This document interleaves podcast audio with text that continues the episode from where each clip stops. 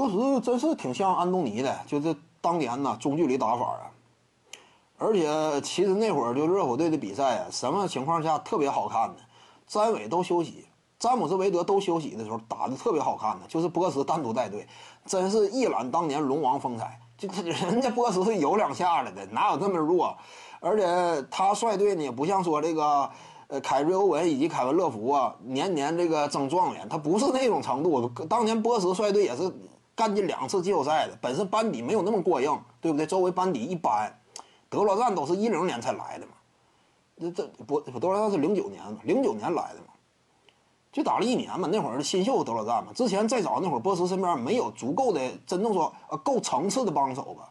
单核率队呀，干进两次季后赛呀，比加内特次点有限吧，对不对？比加内特差点有限，不算那么怂嘛。波什他单独率队的时候有两下子非常精彩打的，有时候经常也是三分远射直接完成绝杀嘛。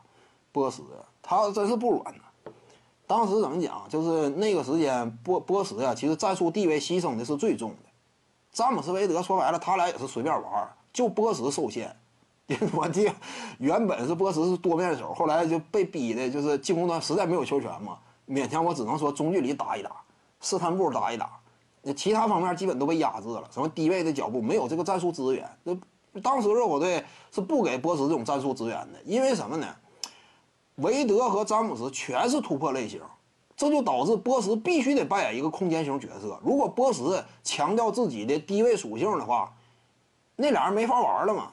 你低位太拖空间嘛，这个甚至就是低位的位置来讲都不如这个骑士队时期的凯文乐福啊。你看没看到乐福队在骑士啊？泰勒卢经常给乐福安排低位背身单打的战术嘛，尤其一开场，经常让让乐福啊先打一打。你就低位的战术资源角度，波什更有限。但是在有限的战术资源的情况之下，波什就是本身中距离就特别优秀嘛。那就是怎么讲，在那个时代啊，波什已经属于是最顶级的一个空间型大前了，最顶级的了。那个时代空间型大前，你不能要求人人都是诺维斯基嘛，对不对？当时你就是知名点的那些一流的大前锋啊。加内特、邓肯都没有三分火力，这包括保罗·加索尔也不具备三分足够的威胁。那个时代，诺维斯基是个异类。